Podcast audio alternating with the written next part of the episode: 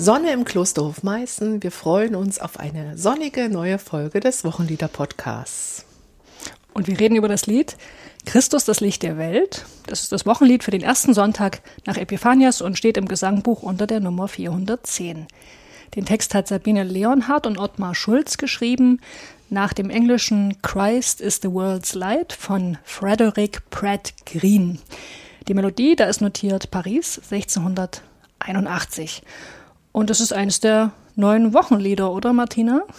Ja, das ist neu in die Auswahl der Wochenlieder 2018 hineingerutscht. Es ist der zweite Vorschlag für diesen Sonntag neben dem Morgenlied Du höchstes Licht, du ewiger Schein, Nummer 441 im evangelischen Gesangbuch. An den Mikrofonen heute Katrin Mette, Pfarrerin in Sachsen und Martina Herr, Kirchenmusikerin in Sachsen.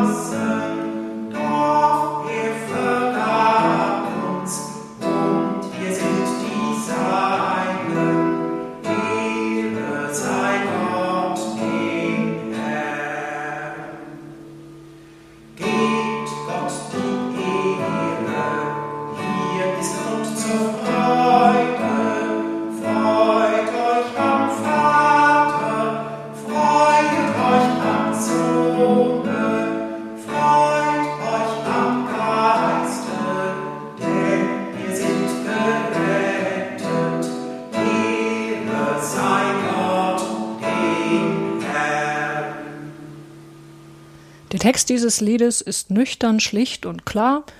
Ich finde, es wird einfach gesagt, was ist. Wenn ich mir dieses Lied im Gottesdienst vorstelle, sehe ich eine Szene aus einem Gottesdienst in Walnut Grove. Kennst du das? Nee. Schau, das Schauplatz der Serie Unsere kleine Farm. Da geht es um einfache, fromme Farmer Ende des 19. Jahrhunderts. Ja, und ich stelle mir vor, dass eben diese Farmer mit ihren Familien im Gottesdienst sind und voller Inbrunst das Lied singen im Stehen Charles Ingalls und seine Familie und all die anderen. Und vorn steht Reverend Alden und singt kräftig mit. Das ist natürlich Quatsch, weil das Lied ja erst im 20. Jahrhundert entstanden ist, aber irgendwie finde ich, passt es so vom Gestus in die Welt von Walnut Grove. Schön, was du da für eine Szenerie auftust. Ich kenne diese Serie, unsere kleine Farm, nur bedingt. Also ja, ich ich habe da Bilder noch im Kopf, aber ich glaube, ich habe diese, diese Serie verpasst. Sicher auch, weil wir ja im Muldental äh, gewohnt haben und da war der Westempfang einfach vom Fernsehen etwas schlechter als vielleicht mhm. bei dir. Ich kenne also keine der Folgen so richtig, aber so Farmer 19. Jahrhundert kann ich mir auch gut vorstellen. Ich habe das Lied erst jetzt im Zug unseres Podcast-Projektes so richtig kennengelernt und zur Kenntnis genommen es hat auf den ersten Eindruck einen sehr belehrenden Gestus, finde ich. Und ja, interessant ist, was da drunter steht, die Quellen, Text aus England, Melodie aus Paris und dazwischen liegen noch volle 287 Jahre. Naja, das wird vielleicht spannend werden heute. Wir fangen an mit dem Verfasser des englischen Originals, mit Fred Pratt Green. Das war ein methodistischer Pfarrer in Großbritannien, ein Lyriker und Dramatiker und Kirchenlieddichter, wobei er das mit dem Kirchenlieddichten vor allem in der Lebensphase zwischen 60 und 80 gemacht hat. aber von Anfang an. Frederick Pratt Green wurde 1903 in Roby, Lancashire geboren. Heute ist das ein Ortsteil der Beatles-Stadt Liverpool. Er wurde in den 20er Jahren zum methodistischen Pfarrer ausgebildet und war dann natürlich auch Pfarrer, äh, Gemeindepfarrer, aber später auch jemand, der so leitende Ämter in der Kirche innehatte. Ja, und wie gesagt, Lyriker und Dramatiker und im Ruhestand begann er eben Kirchenlieder zu dichten. 300 sind es wohl, die er verfasst hat. Seine Texte fanden sehr weite Verbreitung, auch in der katholischen Kirche, auch bei den Zeugen Jehovas, aber natürlich auch in seiner Heimatkonfession, also der methodistischen Kirche. Ja, und er wird nicht nur in vielen Konfessionen gesungen, sondern auch weltweit. Lieder von ihm gibt es im finnischen Gesangbuch, im schwedischen Gesangbuch, in den Gesangbüchern, die in den USA ähm, im Umlauf sind. Er gilt so als Erneuerer des englischen Kirchenlieds im 20. Jahrhundert. Und im englischen Wikipedia-Artikel steht, dass seine Lieder davon zeugen, dass er dem Fundamentalismus abgeneigt war und sich außerdem für soziale Themen interessierte und engagierte. Ich will dir mal noch ein bemerkenswertes Zitat aus seinem Mund über das Singen christlicher Hymnen sagen. Er hat nämlich gesagt, It's such a dangerous activity. You get this glow, which you can mistake for religious experience. Also du kriegst so einen Glanz und den kannst du missverstehen als religiöse Erfahrung. Mhm. Und er starb dann 97-jährig in Norwich. Das war im Jahr 2000. Nun zu Sabine Leonard, die den deutschen Text geschrieben hat zu unserem Lied. Sie wurde 1919 in Magdeburg geboren und hat seit 1939 an der Handelshochschule Leipzig studiert, einen Abschluss dann als Dolmetscherin für Russisch und Englisch gemacht und nach dem Krieg ließ sie sich in Frankfurt am Main nieder und arbeitete bis 1980 in der Verkaufsdirektion einer Fluggesellschaft. Sie war ehrenamtlich hochaktiv, kirchlich engagiert, Kirchvorsteherin, Prädikantin, Landessynodale. Und ich habe gelesen, dass sie in verschiedenen Andachts- und Gebetsbüchern Gedichte veröffentlicht hat. Und ich habe mal so ein bisschen recherchiert ne, bei Google Books. Ich habe aber keins dieser Gedichte leider gefunden. Jedenfalls war Sabine Leonhardt äh, Anfang der 70er Jahre äh, im Zuge des, einer Neuausgabe des ökumenischen Gesangbuchs Kantate Domino, über das wir schon viel gesprochen haben, also vom Ökumenischen Rat der Kirchen, vorbereitet. Da war sie aktiv, denn sie hat an der Übersetzung englischer Liedtexte ins Deutsche gearbeitet. Dabei hat sie mit Ottmar Schulz und Friedrich Karl Barth zusammengearbeitet und ist dann 2012 gestorben. Vielleicht noch mal kurz ein Wort zu den beiden Herren. Friedrich Karl Barth darf also nicht verwechselt werden mit Karl Barth, diesem Schweizer evangelisch reformierten Theologen. Äh, das war jemand anders. Friedrich Karl Barth war ein Pfarrer in Bad Hersfeld und der arbeitete in der Beratungsstelle für die Gestaltung von Gottesdiensten in Frankfurt am Main. Deshalb, wenn wir das so hören, wo sich Sabine Leonard engagiert hat, war das ganz logisch, dass sie sich begegnet sind. Und was ich ganz interessant finde, äh, ähm, Friedrich Karl Barth hat sich wirklich mit vielen äh, viel mit dem neuen geistlichen Lied auseinandergesetzt, Texte verfasst, mitgearbeitet beim Deutschen Evangelischen Kirchentag in der Text- und Komponistengruppe Takt. Und jetzt kommt's, auf ihn geht angeblich die Idee zurück, dass wir diese Kirchentagshocker haben. Also, dass da diese Pappkästen, weißt du, was ich meine? Ja, ja, ich finde die total Fälle, schön. Klar. Ja, das, das mhm. scheint seine Idee gewesen zu sein, so habe ich gelesen. Die nehmen sich auch manche Leute nach dem Kirchentag mit nach Hause. Ne? Ja, so. hm. ich habe die schon bei Kindermusical und so weiter eingesetzt. Ja. Wunderbar, Turmbau zu Babel mit Kirchentagshockern. Bestens. Ja, und der Ottmar Schulz, den kennen wir auch schon, über den haben wir geredet in der Folge zu O komm, O komm, du Morgenstern, dem Wochenlied für den vierten Advent. Der ist 1938 in Brandenburg geboren, war Pfarrer in der Landeskirche Kurhessen-Waldeck, äh, dann auch mal eine Weile Studienleiter an der Evangelischen Akademie Arnoldshain, später Direktor des Evangelischen Informationszentrums Kurhessen-Waldeck in Kassel und anderes mehr. Er hat übrigens auch ein tolles Tauflied textlich und musikalisch verantwortet. Ich weiß nicht, ob du das kennst. Du hast mich Herr zu dir gerufen. Mhm. Und auch das Lied ähm, Herr, du hast darum gebetet, dass wir alle eines seien. Das kenne ich nicht. Ja, also die sind beide nicht sehr bekannt, finde ich, die Lieder aber total gut. Also ich, ich singe die, sing die sehr gern.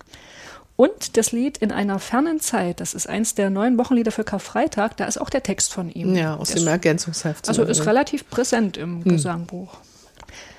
Ja, Martina, woher kommt denn die Melodie unseres aktuellen Wochenliedes? Die Melodie ist, wie schon zum Anfang erwähnt, 287 Jahre älter als der vorliegende englische Originaltext. Und als Quelle ist hier ein Pariser Antiphonar aus dem Jahr 1681 angegeben. Ein Antiphonale oder auch Antiphonarium oder Antiphonar, das ist ein liturgisches Buch für die Stundengebete der Kirche. Es enthält also Melodien und Texte zu den äh, Gesängen des Stundengebets, die Antiphonen auch genannt, von denen sich natürlich die Bezeichnung des Buches ableitet. Diese, diese Texte und Gesänge, die sind nach, musst du dir vorstellen, in einem, einem, einem Buch geordnet nach dem Kirchenjahr und erhalten, enthalten wirklich alle Psalmen, alle Responsorien, auch Hymnen, also Lieder. Und wenn in so einer Chorgemeinschaft, in so einem ähm, Kloster oder einer klösterlichen Gemeinschaft das Stundengebet gefeiert wird, dann musst du das im Mittelalter so vorstellen. Diese Bücher wurden in großer, großen Formaten, meist auf Pergament, äh, hergestellt und in zwei oder drei Exemplaren geschrieben und diese Exemplare wurden dann auf beiden Seiten des Chores, du weißt, äh, rechte und linke Seite aufgestellt, so dass mehrere Konventsmitglieder in ein Antiphonale gemeinsam reinschauen konnten und daraus singen konnten. Muss dann relativ groß gewesen sein, die Schrift. Ja, und man stand sich also gegenüber, ne, bei diesen, wäre ja oft wie beim Psalmodieren mhm. und konnte dann die Wechselgesänge zelebrieren äh, hatte die feste Ordnung groß genug mit Gesängen, Gebeten, Lesungen und Zeiten der Stille vor Augen. Es ist quasi so, wenn heute der Text von Liedern mit einem Beamer an die Wand geworfen wird. genau. Aus diesen, wie gesagt, aus diesen Gesängen zu den Stundengebühren stammt unsere Melodie. Und vielleicht reden wir gleich mal über die Melodie so ein ja, bisschen, wie die gerne. aufgebaut ist. Also ich sehe eigentlich in der Melodie zwei große Abschnitte oder Spannungsbögen. Ich möchte mal die beiden getrennt voneinander beschreiben. Ähm, etwas zur Melodie melodischen Struktur des ersten Bogens. Der geht von Zeile 1 bis zur Mitte der dritten Zeile bis zu dem Wort Bruder. Lies mal bitte vor, Katrin. Christus, das Licht der Welt, welch ein Grund zur Freude. In unser Dunkel kam er als ein Bruder. Ja, hier beginnen wir mit einer Quinte, also dem fünften Ton über dem Grundton C. Und von dort lotet die Melodie den ganzen Tonraum von Grundton in der zuerst in der tiefen und dann in der hohen Lage aus. Ich mache das nochmal vor. Das ist ein C jetzt. Na, ein Dreiklang. Na, na, na. Das ist der fünfte Ton. Das ist der erste Ton. Christus, das Licht der Welt. Geht erst nach unten und dann geht es nach oben.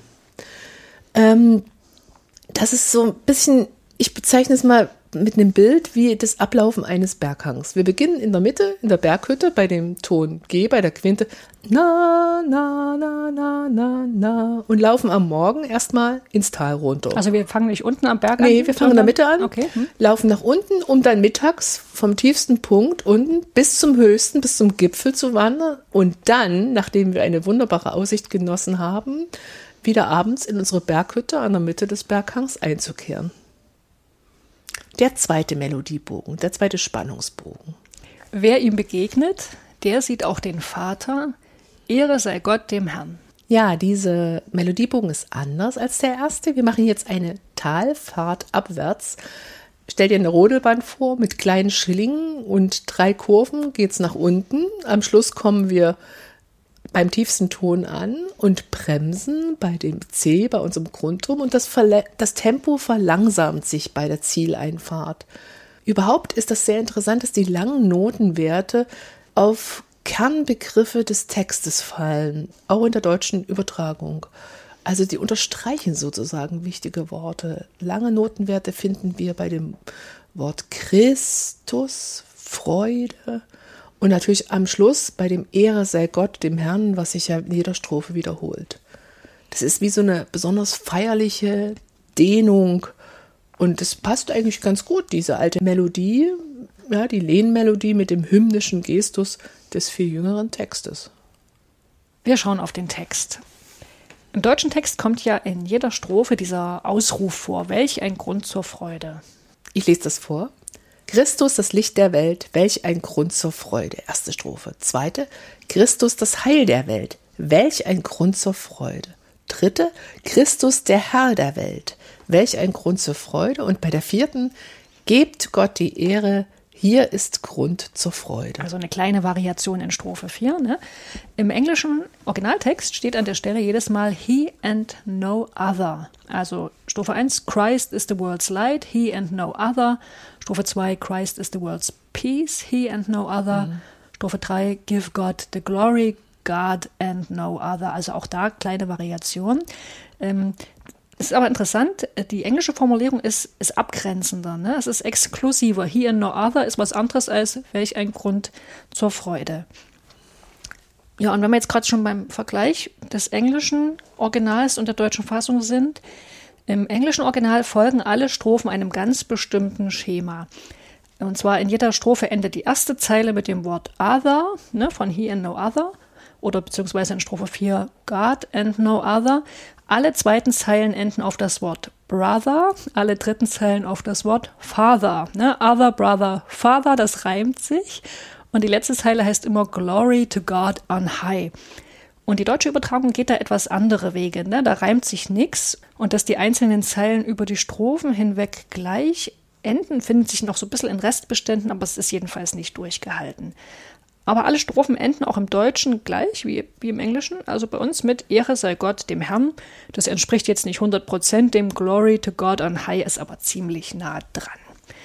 Ja, der deutsche Text, wie er jetzt vorliegt, das sind inhaltlich kurze, prägnante Sätze. Und worum geht's so? Ähm, Strophe 1, die Themen Licht und Dunkelheit. Und die Bedeutung von Jesus ist eine Art Spiegel Gottes. Wer ihm begegnet, der sieht auch den Vater. Ne, so heißt das ja da. In Strophe 2 geht es eigentlich um Ethik, finde ich, also um Nächstenliebe, die aus Gottes Liebe zu uns Menschen folgt. Die dritte Strophe ist so eine soteriologische Strophe. Da geht es um den also durch uns Menschen verschuldeten Tod Jesu Christi. Ja, da steht, von uns verraten starb er ganz verlassen. Hm, und, und es geht weiter. Doch, er vergab uns und wir sind die Seinen. Das finde ich theologisch interessant, weil hier der Tod Jesu selbst gar nicht als das Erlösungsgeschehen beschrieben wird.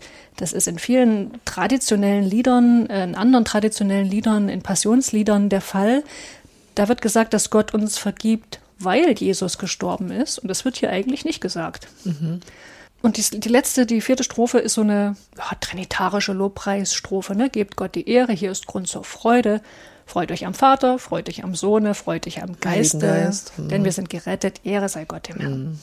Ich gehe nochmal zurück auf äh, das, was du vorhin gesagt hast, dass die Textübertragung äh, nicht hundertprozentig dem entspricht, aber ziemlich nah dran ist am, am Original. Ja, jedenfalls am Ende der Strophen. Ja, ich fand es sehr interessant zu lesen, dass Friedrich Hofmann, der Melodist des äh, Trauungsliedes Freut, freut euch im Herrn alle Wege aus dem evangelischen Gesangbuch 1980 eine eigene Übersetzung des Liedes vorgeschlagen hat, unseres Liedes. Und er kritisierte die vorliegende Textfassung von Leonard, da sie sich nach seinem Befinden allzu weit vom Original entfernen würde. Unter anderem, dass die Worte Light, Peace, Life, also Licht, Frieden und Leben übersetzt, durch Leonard mit Licht, Heil, Herr übersetzt wurden. Und auch das nicht unwichtige Wort Bruder im englischen Text ist eigentlich, kommt gar nicht mehr vor. Es wurde in Strophe 2 bis 4 gestrichen durch Sabine Leonard. Na, und aus dem He and No Author übersetzt er, übersetzt heißt das er und kein anderer, macht sie ja, welch ein Grund zur Freude, das hast du schon gesagt, aber das ist wirklich nicht das nächstliegende, das passt schon.